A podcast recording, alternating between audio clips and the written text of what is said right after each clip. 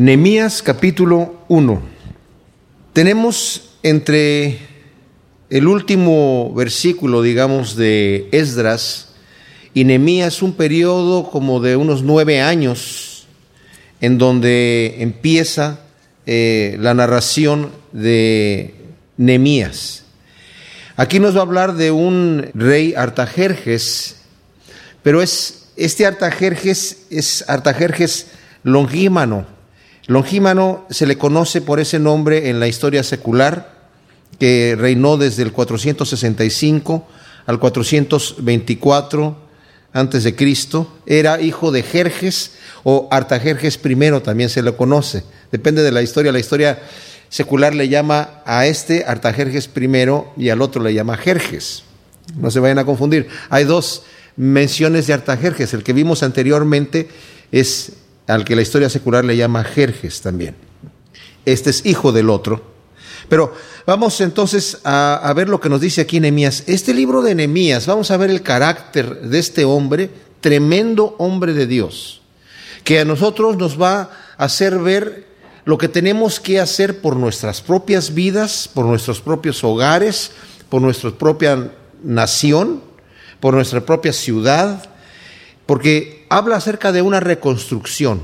Aunque vamos a ver algo histórico que sucedió en aquel entonces, en el año 445 antes de Cristo, no obstante es algo que lo podemos aplicar en nuestra propia vida. Este es un personaje que es un ejemplo de un hombre de oración y de acción, de convicción, de tenacidad.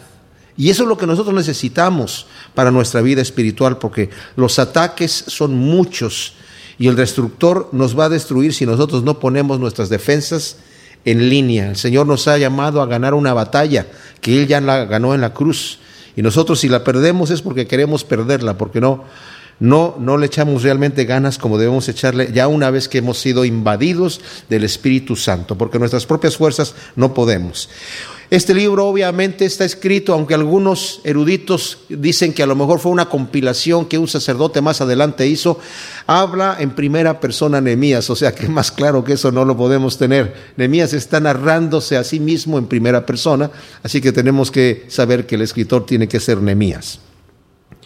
Palabras de Nehemías, hijo de Acalías, aconteció en el mes de Quisleu, Quisleo es el noveno mes hebreo que corresponde al periodo de entre noviembre y diciembre de nuestro calendario. En el mes de Quisleo, en el año 20, este año obviamente se contaban los años a partir del reinado del rey que estaba. O sea, en el año 20 del reinado de este rey Artajerjes Longímano. En este año 20, estando yo en Susa, capital del reino, que vino Anani, uno de mis hermanos, con algunos varones de Judá, y les pregunté por los judíos que habían escapado, que habían quedado de la cautividad, y por Jerusalén. Este Anani es hermano sanguíneo de Nemías, que obviamente viene de Jerusalén. Nemías no conocía Jerusalén, no, la conoció hasta que después, cuando va a hacer su trabajo de ir a reconstruir los muros. Entonces viene su hermano a darle la noticia Dice, y me dijeron, su hermano y los que venían con él, el remanente de los que quedaron de la cautividad allí en la provincia están en gran mal y afrenta, y el muro de Jerusalén derribado y sus puertas quemadas a fuego. El historiador Josefo nos dice que lo que estaba sucediendo en aquel entonces era que estaban los muros obviamente derribados, había muchas grietas o brechas por donde la gente podía pasar, no había ninguna protección, y los enemigos de los judíos que habían ya estado allí, estamos hablando aquí de 100 años que ya estaban los judíos allí, desde después de que Ciro los envió, estamos hablando de que estaban 100 años allí sin protección, y los que los rodeaban, que se le llamaban samaritanos, eran enemigos de ellos y los saqueaban en el día, y en la noche nos dice Josefo que secuestraban personas, y se encontraban cadáveres en el camino en el día. Entonces era una afrenta terrible, o sea, la situación de los judíos estaban con cero protección y en gran afrenta, como dice aquí. Todo esto obviamente lo escucha Nehemías. Aquí Nehemías nos lo pone en pocas palabras, pero para que entendamos la noticia que le llega a él. Dice, cuando oí estas palabras me senté y lloré e hice duelo por algunos días y ayuné y oré delante del Dios de los cielos. ¿Saben qué interesante y qué importante es? En este momento, él nunca ha ido a Jerusalén, pero de alguna manera hay un apego para todos los judíos Jerusalén ya sea que sean sionistas o no sionistas, Los sionistas son los que dicen que tienen derecho a estar allí y los que no son sionistas dicen que no tienen derecho a estar ahí, pero de cualquier manera hay un apego. Tanto así que los judíos que viven en Jerusalén consideran a los que viven, por ejemplo, en Tel Aviv, que no son realmente judíos, porque si no vivirían en Jerusalén. Y si tiene algo Jerusalén. Yo la, he ido una sola vez, pero cuando llegué a la ciudad empecé a llorar. Y creo que eso le pasa a casi todos los que llegan por primera vez allí a, Jerusalén. De alguna manera, como dice la escritura, es el lugar, dice David, que Dios escogió. Tú escogiste a Sión como tu ciudad. Tú quisiste escoger allí para poner en ella tu nombre. Y este Nehemías al escuchar esto, aunque no conoce Jerusalén, dice, cuando oí esto, lloré e hice duelo por algunos días y ayuné y oré delante del Dios de los cielos. Nosotros vemos que el ayuno en la época de la cautividad lo vemos practicado por Daniel, lo vemos practicado por también por Esdras y ahora lo vemos practicado por Nehemías. Que esto quiere decir es una, una forma de algún acercamiento a Dios en serio. Quiere decir, Señor, yo estoy buscando tu rostro y necesito, necesito que me escuches, que necesito que me prestes atención a mi petición. Ahora vamos a darnos cuenta que el ayuno y la oración de Nehemías va a durar cuatro meses. No fue una cosa de que se pasó un, ratito nada más. está orando constantemente y el Señor así trabaja con nosotros. A veces no nos responde inmediatamente. Pero fíjense lo que dice él. Te ruego, oh Jehová, Dios de los cielos, fuerte, grande y temible, que guarde el pacto y la misericordia a los que le aman y guardan sus mandamientos. Es bien importante cuando nosotros oramos a Dios que nos demos cuenta quién es Él. Porque a veces llegamos con nuestra petición así bruscamente, desesperados, y no tenemos ningún tipo de confianza en nuestro corazón porque no hemos examinado quién es Él.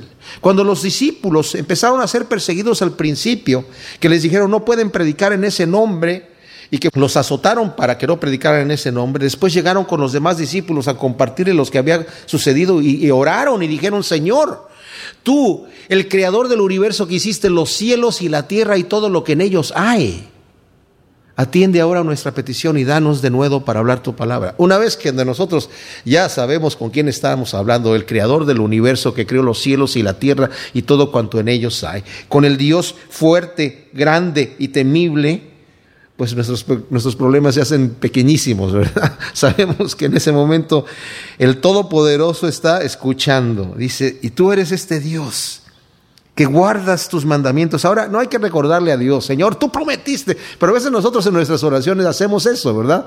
Más bien nos estamos recordando a nosotros las promesas de Dios, nosotros sí necesitamos escucharlas.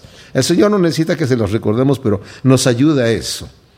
Esté ahora atento tu oído y abiertos tus ojos para oír la oración de tu siervo que hago ahora delante de ti, día y noche por los hijos de Israel, tus siervos, y confieso los pecados de los hijos de Israel que hemos cometido contra ti. Sí, yo y la casa de mi padre hemos pecado, en extremo nos hemos corrompido contra ti y no hemos guardado los mandamientos, estatutos y preceptos que diste a Moisés tu siervo. Es importantísimo aquí, mis amados, la confesión del pecado. Él está haciendo una confesión aunque él mismo estaba guardando los mandamientos de Dios. Daniel, por ejemplo, déjenme leerles en el capítulo nuevo de Daniel, hace lo mismo. También Esdras confesó los pecados del pueblo y él mismo se incluyó ahí.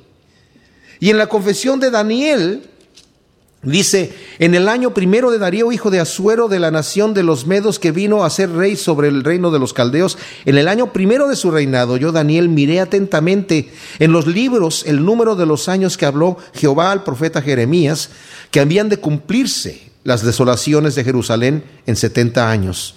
Y volví mi rostro a Dios el Señor, buscándole en oración, en ruego, en ayuno, silicio y ceniza. Y oré a Jehová mi Dios e hice confesión, nuevamente la confesión del pecado ahí, diciendo, ahora Señor Dios grande, digno de ser temido, que guardas el pacto y la misericordia con los que te aman y guardan tus mandamientos, hemos pecado.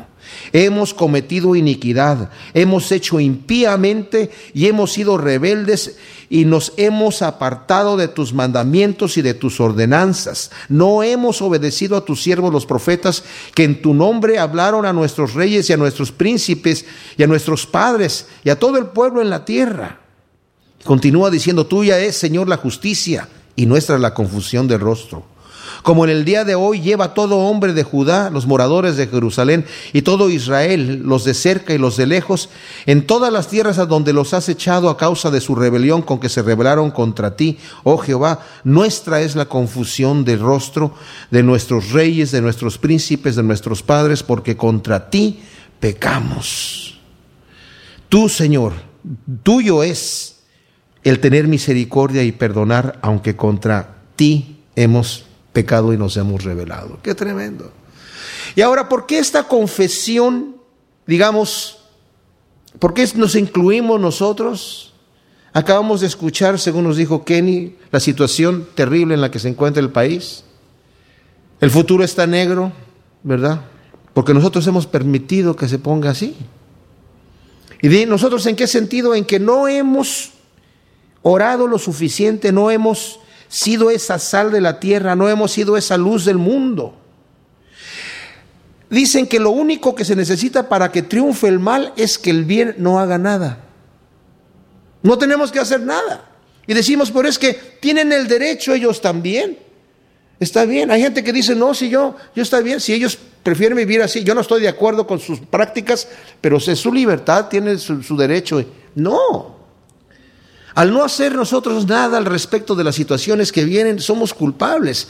Y mis amados, cuando vemos las situaciones así como están, lo que nos corresponde hacer es confesar nuestros pecados delante de Dios y decir, Señor, nosotros hemos pecado. Como dice aquí en el versículo 6, confieso los pecados de los hijos de Israel. Primero está confesando los pecados de los hijos de Israel que hemos cometido contra ti. Y dice, sí, yo y la casa de mi padre hemos pecado. Cuando no hacemos nada, cuando dejamos que la cosa suceda, estamos pecando delante de Dios. Estamos pecando delante de Dios. Es que no me quiero meter en problemas. Bueno, justamente, justamente. A Cristo lo crucificaron por abrir la boca.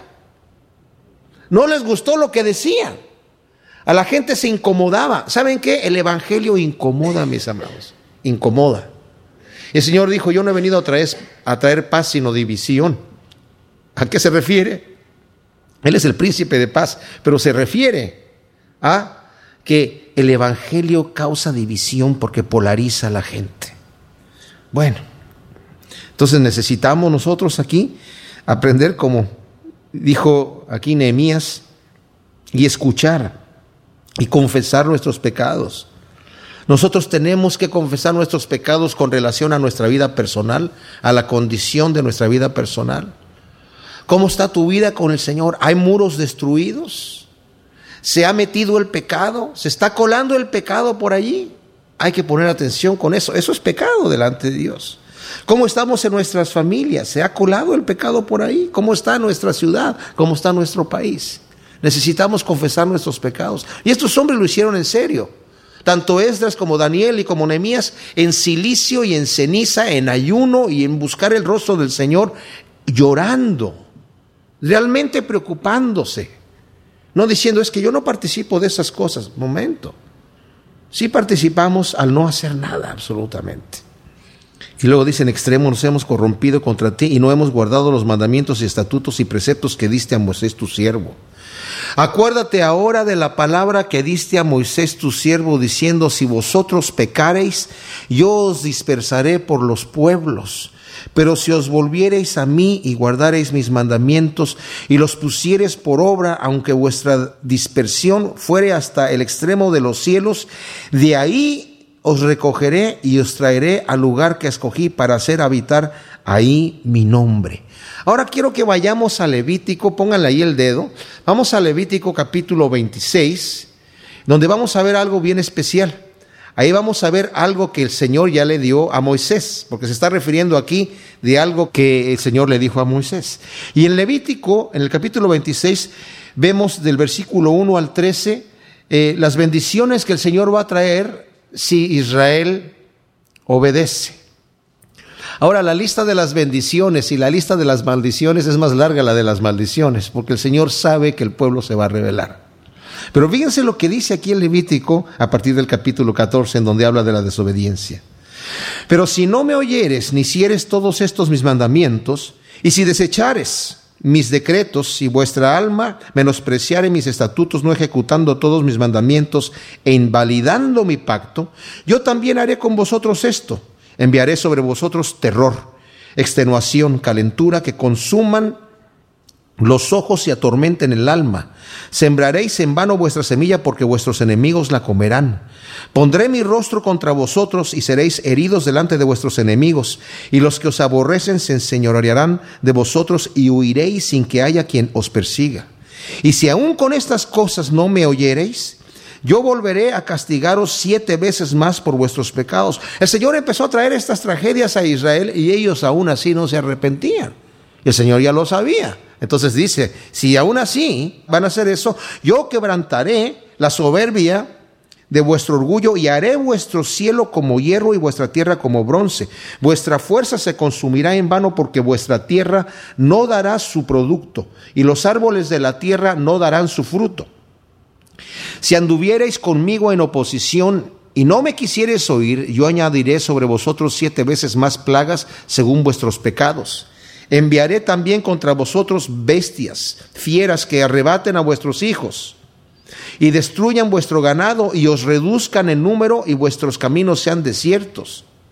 Y si con estas cosas no fuereis corregidos, como sucedió con Israel, si no anduvieres conmigo en oposición, yo también procederé en contra de vosotros y os heriré aún siete veces por vuestros pecados. Traeré sobre vosotros espada vengadora en vindicación del pacto. Y si buscareis refugio en vuestras ciudades, yo enviaré pestilencia entre vosotros y seréis entregados en mano del enemigo. Esto ya había sucedido varias veces. Y ahora en este momento estaban en mano del enemigo. Estaban siendo esclavos de los persas. Primero entraron con Babilonia. Cuando yo os quebrante en sustento del pan, Cocerán diez mujeres vuestro pan en un horno y os devolverán vuestro pan por peso y comeréis y no os saciaréis. Cuando dice yo que yo, quebrante el sustento del pan, literalmente se refiere a una vara en donde se colgaba el pan. El pan lo hacían con un hoyo en medio y lo colgaban en unas varas para que los roedores no, no, no pudieran llegar a eso. Y dice, Señor, yo voy a quebrar esa vara, tu sustento de tu pan. Y si aún con esto no me oyereis, sino que procediereis conmigo en oposición, y yo procederé contra vosotros con ira y os castigaré aún siete veces por vuestros pecados y comeréis la carne de vuestros hijos y comeréis la carne de vuestras hijas. Eso ya había sucedido durante el sitio de Samaria. Destruiré vuestros lugares altos y derribaré vuestras imágenes y pondré vuestros cuerpos muertos sobre los cuerpos muertos de vuestros ídolos y mi alma os abominará. Haré desiertas vuestras ciudades y asolaré vuestros santuarios y no oleré la fragancia de vuestro suave perfume. Asolaré también la tierra y se pasmarán por ello vuestros enemigos que en ella moren. Y a vosotros os esparciré entre las naciones. Esto ya había acontecido. Y desenvainaré espada en pos de vosotros y vuestra tierra estará asolada y desiertas vuestras ciudades. Entonces la tierra gozará sus días de reposo. Fíjense, el Señor ya sabía que no les iban a dar el reposo a la tierra y por eso el Señor los echó fuera a Babilonia. Todos los días que esté asolada mientras vosotros estéis en la tierra de vuestros enemigos, la tierra descansará entonces y gozará sus días de reposo. Todo el tiempo que esté asolada descansará por el reposo que no le disteis cuando habitabais en ella. Y a los que queden de vosotros infundiré en sus corazones tal cobardía en la tierra de sus enemigos que el sonido de una hoja que se mueva los perseguirá y huirán como ante la espada y caerán sin que nadie los persiga. Tropezarán los unos con los otros como si huyeran ante la espada y aunque nadie los persiga, y no podréis resistir delante de vuestros enemigos y pereceréis entre las naciones y la tierra de vuestros enemigos os consumirá. Ahora, después dice, y los que queden de vosotros, versículo 39, decaerán en las tierras de vuestros enemigos por su iniquidad y por la iniquidad de sus padres decaerán con ellos. Fíjense, por la iniquidad de ellos y de sus padres, como confesó aquí Nehemías. Y confesarán su iniquidad y la iniquidad de sus padres por su prevaricación con que prevaricaron contra mí y también porque anduvieron conmigo en oposición yo también habré andado contra ellos y los habré hecho entrar en tierra de sus enemigos. Y entonces se humillará su corazón incircunciso y reconocerán su pecado. Justamente lo que hizo Nehemías. Entonces yo me acordaré de mi pacto con Jacob y asimismo de mi pacto con Isaac y también de mi pacto con Abraham y me acordaré y haré memoria de la tierra. Ahora, si nos vamos rápidamente a Deuteronomio capítulo 30, que ahí nos, nos explica un poquito más a fondo en dos versículos claves lo que el Señor está diciendo eh, a Moisés. Dice, sucederá, y una vez que ha hablado el Señor de las bendiciones y de las maldiciones que traerá si su pueblo obedece y desobedece, y bueno, obedeció por un tiempo y el Señor lo bendijo y después desobedeció. Y dice, sucederá que cuando hubieren venido sobre ti todas estas cosas, la bendición y la maldición que he puesto delante de ti, y te arrepintieres en medio de todas las naciones a donde te hubiere arrojado Jehová tu Dios, y te convirtieres a Jehová tu Dios y obedecieres su voz conforme a todo lo que yo te mando hoy, tú y tus hijos y todo tu corazón y con toda tu alma, entonces Jehová hará volver a tus cautivos y tendrá misericordia de ti y volverá a recogerte de entre todos los pueblos a donde te hubiere esparcido Jehová tu Dios. Y continúa diciendo, y aunque te hubieras esparcido hasta lo más recóndito de la tierra, de allá te va a traer el Señor. Entonces dice, acuérdate Señor de esa promesa que tú hiciste. Dice el versículo 10 de Nehemías, ellos pues son tus siervos y tu pueblo, los cuales redimiste con tu gran poder y con tu mano poderosa. Te ruego, oh Jehová, esté ahora atento tu oído a la oración de tu siervo y a la oración de tus siervos, quienes desean reverenciar tu nombre y ahora le hace la petición. Hasta entonces ha sido solamente la introducción de la petición, donde dice, Señor, tú prometiste estas cosas, Señor, que si nos arrepentimos, yo estoy orando por el arrepentimiento de mi pueblo, estoy orando para que tú tengas misericordia de ellos. Y como Él está confesando el pecado, porque la confesión es indispensable para que exista la restauración de parte de Dios, ahora viene la petición. Y dice, concede Ahora, buen éxito a tu siervo y dale gracia delante de aquel varón. Se está refiriendo al rey Artajerjes Longimano. Porque yo servía de copero al rey. Y esto de servir de copero al rey significa que tenía una, una posición que era muy cotizada, era una posición de honor, que era servirle la copa de vino al rey, pero no solamente servirle, sino él tenía que probar también el vino y probar los alimentos para asegurarse que no estuviesen envenenados y traerlos delante del rey. Entonces está hablando de que esta era su labor y está haciendo esta petición delante del Señor, reconociendo que Él es el Dios Todopoderoso. En el capítulo 2 de Nehemías, una vez que Nehemías ha hecho esta oración y que ha estado orando, nos dice aquí, una vez que se ha enterado de la condición tan trágica en la que se encuentra en este momento Jerusalén. Ha estado ayunando y orando, haciendo estas peticiones delante del Señor por cuatro meses. Podemos imaginarnos el aspecto de Nehemías, bastante eh, delgado, ¿verdad? Y decaído su rostro. Bueno, aquí entramos al capítulo 2, donde nos dice que sucedió en el mes de Nisán, en el año 20 del rey Artajerjes, que estando ya el vino delante de él, tomé el vino y lo serví al rey, y como yo no había estado antes triste en su presencia, me dijo el rey, ¿por qué está triste tu rostro? Pues no estás enfermo. No es esto sino quebranto de corazón y entonces temí en gran manera. Bueno, aquí estamos hablando del año 445 antes de Cristo. Es interesante, vamos a ver que hace, va a ser su petición aquí, pero quiero que veamos un detalle antes de entrar a definir lo importante de esta fecha, que es realmente importante.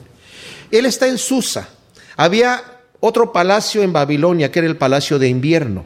El palacio de Susa era la capital, era un, eh, tenían varias capitales, el gobierno de Persia era un gobierno gigantesco. Entonces había como tres capitales, una era Babilonia, otra era Susa y tenían otra más. Pero había un palacio de invierno que estaba en Babilonia, que nos podemos imaginar ha de haber sido tremendamente lujosísimo, porque era un palacio que seguramente antes le perteneció a Nabucodonosor, donde están los jardines colgantes de Babilonia, una de las siete maravillas del antiguo mundo, pero el detalle es que en este lugar de Susa, hay un palacio todavía más lujosísimo, que es el palacio que se nos narra de, en Esther del rey Asuero, que es antes, el, rey Asuero es el papá de este Artajerjes, que es el, se le conoce también como Jerjes o Artajerjes I, ¿verdad? Entonces, el libro de Esther está, digamos, en un periodo que está como a la mitad del libro de Esdras, en ese periodo de cincuenta y tantos años que hay un espacio, ahí es en donde son los acontecimientos del libro de Esther, que lo vamos a ver cuando terminemos Nehemías. Pero aquí dice que el rey regresa justamente en Nisan, que es Nisan es el primer mes del calendario hebreo, es cuando empieza la primavera. Entonces el rey ya está regresando a su palacio normal y él le avisan, ya está el rey aquí, tienes que servir la copa y llega a servirle la copa. Y dice el rey, ¿Por qué está triste tu rostro? Te ves mal. En aquel entonces la gente tenía que verse delante del rey bien. Ustedes se acuerdan de Daniel cuando fue llevado delante de Nabucodonosor. Primero lo entregaron a él y a sus tres amigos al jefe de los eunucos. Los hicieron eunucos por estar en el, en el palacio cuando fueron llevados cautivos, los hicieron eunucos, se lo entregaron al jefe de los eunucos y con la instrucción de que tenía que estarlos alimentando y tenía que de alguna manera estarlos protegiendo y cuidando para que estuviesen robustos, estuviesen bien, muy sanos y para que se viesen bien delante del rey. Y el rey enviaba de su propia comida, de la comida que era para la mesa del rey, para que les diesen a estas personas que iban a estar delante del rey la carne, el vino y todas las demás otras cosas que tomaba el rey. Ahora Daniel no se quiso contaminar porque normalmente la carne se las ofrecían a los ídolos. Entonces Daniel en su corazón se siente mal comiéndose una carne que ha sido sacrificada a los ídolos de Babilonia. No, no mataban el animal así nada más en la carnicería, sino que lo mataban en un sacrificio hacia los ídolos. Y el vino también lo consagraban a sus dioses. Entonces él se sintió mal y dijo, yo no me quiero corromper con esas cosas. Entonces le dijo al jefe de los eunucos, mira, prefiero que nos des a comer legumbres y cereal. Y, y, el jefe de los eunucos dijo, bueno, no, no, mi vida estaría en peligro. Si el rey los ve flacos y los ve desnutridos, me corta la cabeza. Si ustedes, ustedes que, tienen que presentarse robustos, un poco gorditos delante del rey. Entonces Daniel le dijo, mira, danos a comer legumbres por 10 días y agua a beber y luego ves cómo nos vemos, y si nos vemos mal, pues entonces ya comemos lo que tú nos das. Y dice que a los 10 días se veían más robustos y con el rostro eh, más sano que todos los demás, entonces le dijo el jefe de los eunucos, muy bien, sigan comiendo legumbres, yo me quedo con la comida de ustedes. Entonces, tenían que verse bien delante del rey. El rey quería, eh, eh, buscaba gente de buen parecer y gente inteligente delante de él. Entonces, obviamente que este Nehemías era una persona que tenía estos requisitos y el rey le dice, oye, ¿por qué estás triste tu rostro? No estás enfermo. Esto no es otra cosa que tristeza en el corazón, quebranto. Dice, y entonces temí en gran manera. ¿Por qué? Porque puede haber sido de que tal vez está así tu rostro porque hay un proceso de envenenamiento que está sucediendo. O sea, ¿por qué teme en gran manera? Porque está delante del rey con un rostro triste. Y si ya hay un complot para envenenar al rey, pues obviamente va a estar nervioso, va a estar triste, va a estar con, el corazón quebrantado. Ahora, este Artajerjes Longímano, sabemos por la historia secular que era un hombre muy calmado, muy tranquilo, muy buena gente. E igual que su padre tenía mucho amor hacia los judíos y les daba todo tipo de libertades. De hecho, eh, desde que los persas empezaron a tomar el gobierno, eh, a toda la gente las, dejaron ir a sus tierras originales si querían ir. Muchos ya no sé qué querían ir porque ya habían hecho vida allí en Babilonia o en, los diferentes lugares, en este caso Susa, ¿verdad? Obviamente Nehemías fue uno de los que se quedó atrás, de los que no quiso ir cuando Ciro dio la orden de que se podían ir y él eh, había ido ya una comitiva con la orden de Ciro, con Zorobabel, después otra con con Esdras y aquí va a ser la tercera que van a ir con Nehemías. Entonces dice, tuve gran temor y dije al rey, para siempre viva el rey. O sea, vive para siempre el rey. Aquí no hay nada, no hay ningún asunto raro. ¿Cómo no va a estar triste mi rostro cuando la ciudad, casa de los sepulcros de mis padres, está desierta y sus puertas consumidas por el fuego? Ahora, saben, tanto los judíos hasta el día de hoy le dan un gran respeto a los sepulcros. Hacen peregrinaciones los judíos el día de hoy para ir a orar afuera del sepulcro de Abraham que está en la cueva de Macpela, en donde Herodes le mandó construir un edificio grande arriba. Ahí van y la gente está orando afuera del sepulcro de Abraham. En el sepulcro de David también, que está en Hebrón, también van y, hacen peregrinaciones allá y uno puede ver ahí a los judíos con sus libritos orando fuera de los sepulcros. Es, es algo muy, para ellos, de mucho respeto los sepulcros. Incluso cuando están construyendo algo y de repente en las excavaciones para poner los cimientos se encuentran un sepulcro, se para la obra, tienen que venir los rabinos y hacer una especie de rituales allí para continuar, porque ¿cómo? Eh, eh, profanaron un sepulcro. Es algo muy grave. Bueno, los eh, persas también tenían este respeto a los sepulcros. Entonces, cuando dice la casa de los sepulcros de nuestros padres, está allá en, consumido, está, está en, en grave problema, ¿verdad? Y me dijo el rey, ¿qué cosa pides? Entonces oré al Dios de los cielos. Ahora esta fue una oración rapidita, de esas oraciones que de, Señor, ayúdame, dame sabiduría, así en silencio aquí en el corazón, ¿verdad? Muchas veces nosotros hemos estado orando por alguna situación y cuando viene la situación en el momento, no tenemos tiempo de, a ver un momentito, Señor de los cielos, tú que eres el Altísimo. Y en ese momento no tenemos tiempo más de que, ayuda, por favor, Señor, bendice, abre, ¿verdad? Una, una oración rapidita. Y le dije al rey, si le place al rey y tu siervo ha hallado gracia delante de ti, envíame a Judá, a la ciudad de los sepulcros de mis padres, y la reedificaré. Entonces el rey me dijo, y la reina estaba sentada junto a él, ¿cuánto durará tu viaje y cuándo volverás? Y agradó al rey enviarme después que yo le señalé tiempo. Además dije al rey, si le place al rey, que se me den cartas para los gobernadores al otro lado del río para que me franqueen el paso hasta que llegue a Judá, y la carta para Asaf, guarda del bosque del rey, para que me dé madera para enmaderar las puertas del palacio de la casa y para el muro de la ciudad y la casa en la que yo estaré. Y me lo concedió el rey según la benéfica mano de Jehová sobre mí. Ahora, esto sucede en el mismo día, en el mismo día donde se presenta Nemías delante del Señor. Hay algo aquí bien interesante, mis amados, que es lo siguiente. Cuando nos dice que estaba en el mes de Nisan y no nos da el día, quiere decir que está en el primero de Nisan, que está en el primer día del mes, está allí. Se pueden hacer cálculos de qué posición tenía las lunas y las estrellas, ¿verdad? En el planetario, que ya saben que proyectan las imágenes del universo en la cúpula del planetario aquí. Pueden calcular hasta este año 445 antes de Cristo, el primero de Nisan, cómo estaba la situación allí y para ver en qué día corresponde a nuestro día. Es un cálculo especial, les voy a decir por qué. Sabemos que nuestra Pascua, nosotros la calculamos después de Año Nuevo, después de tres lunas llenas, el siguiente domingo es el domingo de Pascua para nuestro calendario, nuestra costumbre.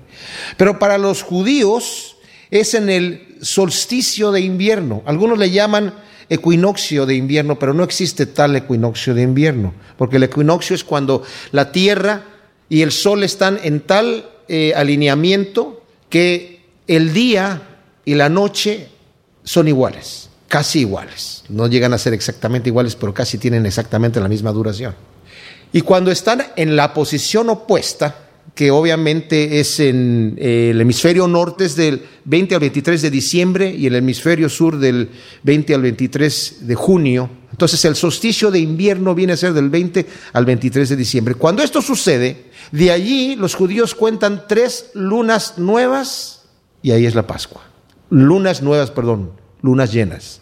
El detalle es que a veces por la situación de la luna, a veces va a caer en diciembre, a veces va a caer en otro mes, y por eso es que a veces hay un mes que se, se desfasa la situación y no podemos atinar exactamente en los calendarios que estén exactamente iguales, porque nosotros tenemos 365 días, en realidad es 365 un cuarto, pero no, nosotros nada más contamos 365 al año, y luego en el año bisiesto, como este año, nos toca un, un día más en febrero pero ellos se van rigiendo por el calendario lunar, así que recorren de repente, se recorren un mes. Bueno, haciendo este cálculo, algunos fueron ya al, planetario para ver qué fecha era cuando sucede esta declaración, este permiso de parte de Artajejes para reconstruir las murallas de, y Jerusalén también, y es el 14 de marzo de 445 antes de Cristo. Ahora, bien especial que en el libro de Daniel, en el capítulo 9, donde estábamos justamente, hay una profecía que se le llama la de las 70 semanas. Y si leemos, por ejemplo, el versículo, esto es interesantísimo, el versículo 24 dice, el arcángel Gabriel se le presenta a Daniel que estaba orando, tal vez también estaba intercediendo por su pueblo, pero viene Gabriel también a darle esta visión y le dice, setenta semanas están determinadas sobre tu pueblo y sobre tu santa ciudad para terminar la prevaricación y poner fin al pecado y expiar la iniquidad, para traer la justicia perdurable y sellar la visión y la profecía y ungir al santo de los santos. Sabe pues y entiende que desde la salida de la orden para restaurar y edificar a Jerusalén, que este fue el 14 de marzo de 445, cuando salió la orden de restaurar Jerusalén, por Artajerjes, hasta el Mesías príncipe, hasta cuando llega el Señor siendo nombrado rey, habrá siete semanas y setenta y dos semanas y se volverá a edificar la plaza y el muro en tiempos angustiosos. Hubo mucha oposición durante el tiempo de Nehemías. Entonces, para poder calcular esto, mis amados, hay que verlo así. Siete semanas más sesenta y dos semanas, ¿son cuántas? Sesenta y nueve semanas. Una semana en Daniel es considerada un periodo de siete años. Entonces 69 por 7 dan 483 años. Pero para poder hacer el cálculo correcto tenemos que calcular el año de 300 a 360 días, que es el cálculo del año hebreo, y nos dan 173.880 días. Estos días, 173.880 añadidos al 14 de marzo del 445 antes de Cristo para que aparezca el rey príncipe nos da el 6 de abril del año 32 después de Cristo. El día que el Señor iba entrando montado sobre un burro a Jerusalén. Esta profecía la tienen los judíos aquí. Ahora ya es muy tarde que alguien diga, yo, yo soy el Mesías. Ya es muy tarde, ya pasaron demasiado tiempo. Pero aquí está exactamente la fecha en la que el Señor iba siendo aclamado, Osana, Osana, bendito el que viene en el nombre del Señor. Y en esa misma profecía de Daniel dice, y más adelante, después, le va a ser quitada la, la vida al Mesías, pero no por su propia mano. O sea, una semana más tarde, unos cuantos días más tarde, solamente fue cuando el Señor fue sacrificado en la cruz. Pero qué interesante, ¿no? Nos da la fecha exactamente 6 de abril del año 32 después de Cristo. Entonces, vemos aquí y continúa diciendo, vine luego, dice el versículo 9, a los gobernadores del otro lado del río y les di las cartas del rey y el rey envió conmigo capitanes del ejército y gente de a caballo. Hasta hoy todo está muy bonito, ¿verdad? O sea, él no le pidió al rey, no dice aquí que le pidió al rey eh, ejército, pero el rey, sabiendo que iba a tener tal vez necesidad de ser protegido, eh, no tanto como Esdras, ¿verdad? Él simplemente fue y le envió gente de a caballo y ejército. Podríamos pensar, pues todo está bonito, está muy, muy, muy, muy, todo va a seguir adelante. Pero saben, mis amados, cuando nosotros tenemos una obra que hacer para el Señor, que parte de la obra es nuestra santificación, parte de la obra es lo que nosotros tenemos que hacer para Él, como dar testimonio del Evangelio a otras personas, cualquier cosa que nosotros hagamos, cuando salimos a predicar, cuando vamos a un viaje a llevar el Evangelio a algún lado, yo tengo la experiencia de que cuando vienen problemas, yo ya sé que va a haber una gran bendición después. Eso es como ya una, forma de verlo. Hay, hay mucha oposición y vemos que es una situación espiritual, va a venir una gran bendición después. Pero aquí hay una oposición. Y la oposición viene para desanimarnos. Y dice aquí, oyéndolo Zambalat Oronita y Tobías el siervo Amonita, eran siervos del rey. Dice, les disgustó en extremo que viniese alguno para procurar el bien de los hijos de Israel. Estos eran enemigos y van a crear una serie de oposiciones tremendas. Pero mis amados, ¿saben qué? Un detalle que veo yo aquí de Nehemías, Nehemías no baja la guardia. Sigue adelante con todas las fuerzas y no se da por vencido. Él continúa. Él sabe que Dios le ha puesto en su corazón. No es un capricho de Nehemías de, ay, necesito ir allá a Jerusalén. Él sabe, él mismo lo va a decir, lo que Dios había puesto en mi corazón. Él sabía que Dios lo había puesto y pone manos a la obra y no, no suelta. ¿Por qué? Porque sabe que está sirviendo al Dios poderoso, temible en gran manera, poderosísimo y está con el respaldo de Él. Si Dios es por nosotros, dice Pablo, ¿quién contra nosotros? Llegué pues a Jerusalén y después de estar allí tres días me levanté de noche yo y unos pocos varones conmigo. Y no declaré a hombre alguno lo que Dios había puesto en mi corazón. Ahí está. Dios lo puso en mi corazón. No me lo inventé yo, no fue un capricho personal. Dios lo puso en mi corazón que hiciese en Jerusalén. Ni había cabalgadura conmigo excepto la única en que yo cabalgaba. Y salí de noche por la puerta del valle hacia la fuente del dragón y a la puerta del muladar y observé los muros de Jerusalén que estaban derribados y sus puertas que estaban consumidas por el fuego. Esa fuente del dragón todavía le llaman así, la fuente del dragón. Y ahora los árabes, que es donde tienen control de ella de alguna manera, también le llaman la fuente del dragón y, tienen la leyenda de porque es, eh, es un eh, manantial que no es, tiene un flujo constante, sino variado, ¿verdad? Fluctúa que hay un dragón que cuando está despierto se bebe el agua, entonces sale un poco de agua solamente, pero cuando se duerme sale demasiada agua, entonces todavía le llaman así, y viene desde tiempos, desde Nehemías, o sea que seguramente desde antes, ¿verdad? Entonces, Pasé luego a la puerta de la fuente y al estanque del rey, pero no había lugar por donde pasase la cabalgadura en que iba. No sabemos si andaba en caballo o en burro. Normalmente andaban en burro, sobre todo si iban a andar entre escombros, porque el caballo no calcula muy bien cuando hay eh, piedras sueltas o, o terreno suelto. El burro donde pone la, pata sabe que es terreno firme y por eso lo prefieren para, para andar en, terrenos eh, escabrosos. Y subí de noche por el torrente y observé el muro y di la vuelta y entré por la puerta del valle y me volví. Y no sabían los oficiales a dónde yo había ido, ni qué había hecho, ni hasta entonces lo había declarado yo a los judíos y sacerdotes, ni a los nobles y oficiales, ni a los demás que hacían la obra. Todavía estaban embelleciendo el templo. Les dije pues, vosotros veis el mal en que estamos, que Jerusalén está desierta y sus puertas consumidas por el fuego. Venid y edifiquemos el muro de Jerusalén y no estemos más en oprobio. Entonces les declaré cómo la mano de mi Dios había sido buena sobre mí y asimismo las palabras que el rey me había dicho y dijeron, levantémonos y edifiquemos y así esforzaron sus manos para bien. Se animaron al ver que el rey estaba de, parte de, él y que el Señor estaba respondiendo esto, dijeron, vamos a edificar.